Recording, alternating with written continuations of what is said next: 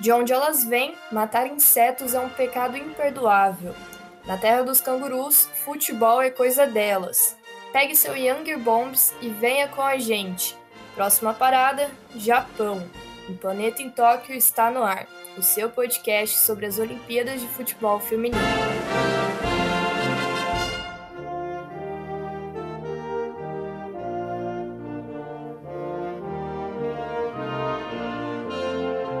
A seleção de futebol feminino da Austrália foi fundada em 1978 para a disputa do primeiro torneio mundial feminino. Durante a década de 80, a equipe fez apenas jogos esporádicos, atuando com certa frequência somente a partir dos anos 90. Foi também nessa época que o time ganhou o apelido de Matildas. Em 1991, as australianas não conseguiram classificação para a Copa do Mundo realizada na China, mas a partir de 1995 estiveram presentes em todas as edições do torneio. No cenário regional, a Austrália é tricampeã da Oceania, tendo conquistado a Copa Feminina das Nações da OFC em 1995, 1998 e 2003. Em 2006, a Federação Australiana passou a fazer parte da Confederação Asiática de Futebol, alegando que buscava maior competitividade para suas equipes e, desde então, joga as competições da Ásia. O melhor resultado da equipe na nova filiação ocorreu em 2010, quando conquistaram a Copa da Ásia de Futebol Feminino. Apesar de ter certa tradição em Copas do Mundo, as Matildas nunca passaram das quartas de finais no torneio, e seu melhor resultado foi em 2007, quando ficaram com a sexta colocação da Copa realizada na China.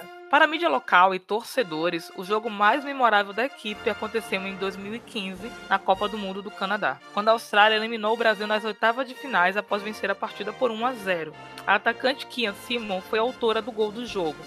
Na Copa da França, em 2019, a atacante Sanker se tornou a primeira australiana na história a marcar um hat-trick em Copas do Mundo, quando anotou quatro gols na vitória sobre a Jamaica pela fase de grupos do torneio, Porém, nas oitavas de finais, a equipe foi eliminada pela Noruega.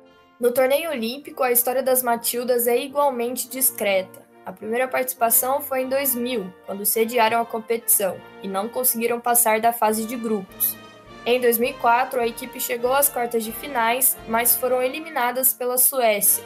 A Austrália voltou em torneios apenas em 2016, 12 anos após a última participação. Novamente, o time chegou até as quartas de finais e dessa vez foram eliminadas pela seleção brasileira, em uma emocionante disputa de pênaltis. Em Tóquio, buscam fazer história e chegar mais uma vez longe na competição. Olhando internamente, o futebol feminino australiano começou uma nova caminhada em 2017. A W League, principal campeonato nacional, foi criada em 2008 para substituir a Liga Nacional de Futebol Feminino, campeonato que perdurou de 96 a 2004. Em 2017, a W League deu um, um, grande passo. Na ocasião, as atletas tiveram seus salários dobrados e uma política de maternidade foi implementada. Em 2019, mais uma vitória das jogadoras. A federação anunciou que elas iriam receber o mesmo salário mínimo que os jogadores da liga masculina, mas os valores seriam proporcionais a seus calendários. Em novembro de 2019, a seleção teve sua principal conquista fora dos gramados. A Federação Australiana de Futebol anunciou que as seleções masculina e feminina iriam receber o mesmo salário para defender as cores do país. Outra conquista aconteceu em 2020, quando a FIFA anunciou que a candidatura conjunta de Austrália e Nova Zelândia iriam sediar a Copa do Mundo Feminina de 2023. Esse será o primeiro torneio de futebol profissional da FIFA sediado no país. Uma curiosidade sobre a seleção está no seu apelido. Matilda vem de uma canção folclórica muito popular no país, a Waltzing Matilda, sendo quase um segundo hino nacional. E o apelido representa o valor e a preciosidade da equipe para a população australiana. A preparação da seleção para os Jogos de Tóquio foi prejudicada pela pandemia de Covid-19 o time não conseguiu realizar amistosos em 2020, voltando aos gramados somente em abril deste ano. Além da falta de jogos, precisaram se adaptar à mudança de comando. O sueco Tony Gustafsson assumiu a equipe em janeiro e vai liderar nos próximos quatro anos. Nos jogos que realizou nas últimas datas FIFA, a Austrália não conseguiu um bom desempenho, tendo perdido quatro de cinco jogos disputados. Bom, Amanda Viana por aqui novamente e agora falarei um pouco sobre a seleção da Austrália, a equipe que nunca chegou a uma semifinal olímpica e tenta superar esse desafio justamente na Olimpíada de Tóquio. As australianas também são conhecidas como Matildas e são comandadas pelo sueco Tony Gustafsson. Gustafsson foi auxiliar técnico da seleção dos Estados Unidos desde 2012, quando a equipe ainda era comandada por Pia Sundhage, até o fim da era de Welles, pós-Copa do Mundo de 2019. Ele assumiu o comando australiano em setembro de 2020 e seu histórico é de cinco partidas, sendo quatro derrotas e um empate. Um pouco aqui sobre a lista, é, foi muito curioso o fato de Inicialmente, nas suas 18 jogadoras, o Gustafsson convocar apenas cinco defensoras, e isso acabou se mostrando muito pela por várias improvisações que ele fez ao longo desses jogos. A gente percebia jogadoras de outros setores atuando na defesa, ou como lateral, ou como ala, e isso causou um espanto. Tanto que a gente percebe que as, das quatro jogadoras suplentes, uma delas é goleira e as outras três são defensoras. Então, essa mudança do elenco, integrando mais quatro jogadoras, acabou sendo positiva porque aumentou a profundidade de defensoras do elenco australiano. Agora eu vou falar um pouquinho sobre como foi esse começo de trabalho do comandante Gustafsson e também sobre como joga a equipe.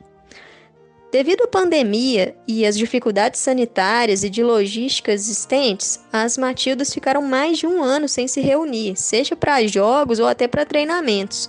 É, isso foi muito diferente do que rolou com várias seleções. Eu dou aqui um exemplo, né? Brasil, Holanda, Estados Unidos, que conseguiram viabilizar alguns dias de treinamentos e até amistosos no final de 2020. A Inglaterra, por exemplo, que não conseguiu realizar os jogos, mas viabilizou os treinamentos. As Matildas não conseguiram fazer isso, muito porque na Austrália rolou um lockdown pesado e as jogadoras estavam espalhadas também pelo mundo, foi difícil a logística.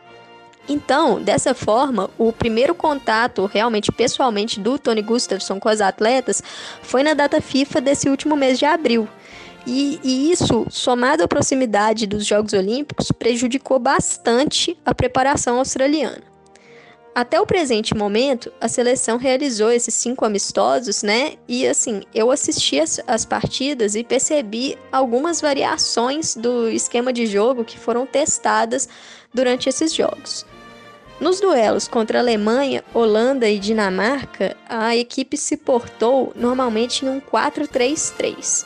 Ali na trinca do meio-campo, a gente percebia uma primeiro volante mais recuada, né, e duas centrocampistas. A Luik foi a escolhida com mais frequência para a volância, enquanto a gente via a Van Egmond atuando mais na armação junto de outra atleta, ora a Fowler, ora a ora a Simon. E aqui eu destaco que já começa a improvisação. A Simon e a Fowler, por exemplo, são atacantes de origem. E isso acabou prejudicando muito na marcação, porque são atletas que não possuem tanta intimidade com a marcação. Então acaba gerando é, espaços no setor, é, problemas de perseguições, né? E aqui eu aproveito para chamar mesmo atenção para esse ponto que o Gustafsson mexeu muito nas escalações de um jogo para o outro. A gente via é, vários jogadores diferentes atuando em posições tal. E isso fez com que também é, ele usasse atletas em posições e setores que elas não estão acostumadas a jogar normalmente. Isso, na minha opinião, foi muito prejudicial para o desenvolvimento do time, para o entendimento e a, da prática mesmo, das táticas. Porque com pouco tempo de treinamento e uma mudança considerável de função e postura, a assimilação do jogo acaba sendo mais difícil.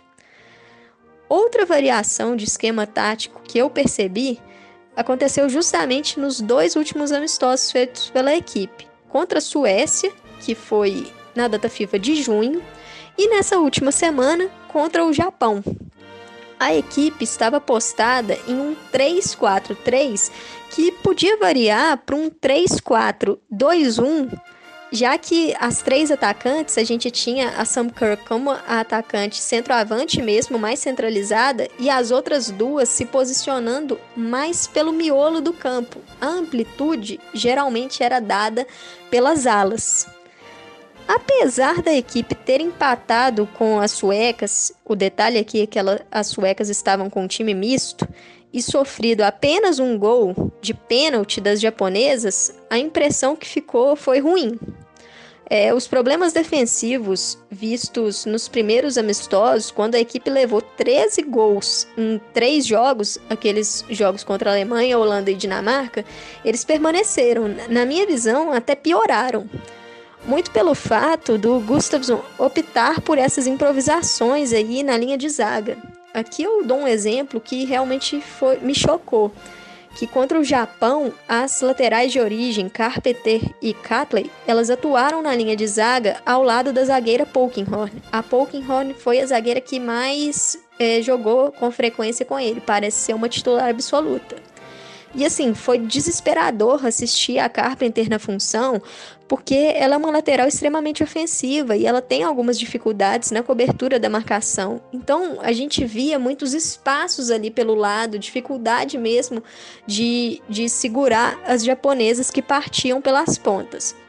Eu destaco aqui que nesse esquema com três zagueiras, nos momentos defensivos, as alas descem para a linha de zaga, formando assim uma linha de cinco atrás.